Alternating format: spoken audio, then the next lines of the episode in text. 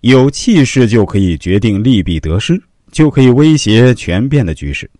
气势一旦溃败，就没有必要再去认真研究了。常言道：“三军易得，一将难求。”为什么这么说呢？这是因为带兵打仗，将领是一支军队的灵魂，是军的气势所在。强悍能干的将带出的兵特别有气场，一列阵就能吓敌军个胆战心惊。可见气势是个很关键的东西。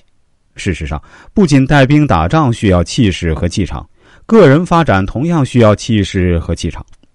因为气势和气场就是我们独一无二的精神名片。到底什么是气势、气场呢？鬼谷子认为，打造气场像凶猛的鸟群在空中散开那样，那是一种多么壮观的景象啊！鬼谷子先生这样描述：“散势者，神之始也。”用之必循坚而动，微速和内盛；推坚而行之，则事散。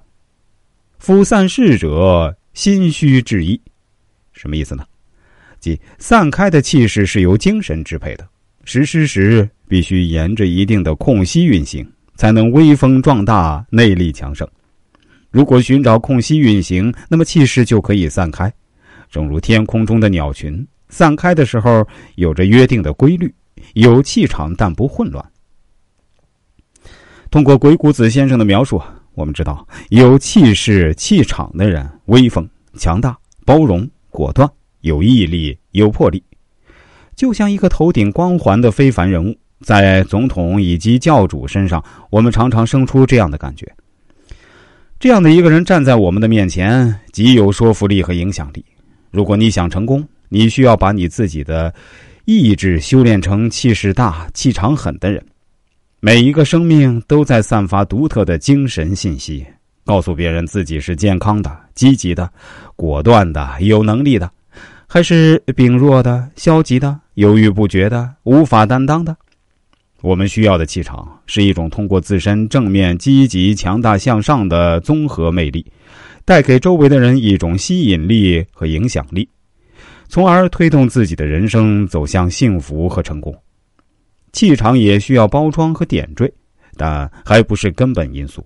我们知道，一个女人涂好粉底、画好眉眼，只能让妆容相对完美；男人西装革履、谈吐有度，也只是外形更容易过关一些。这些啊，都不是影响气势气场的关键。影响气势气场的关键在于内心。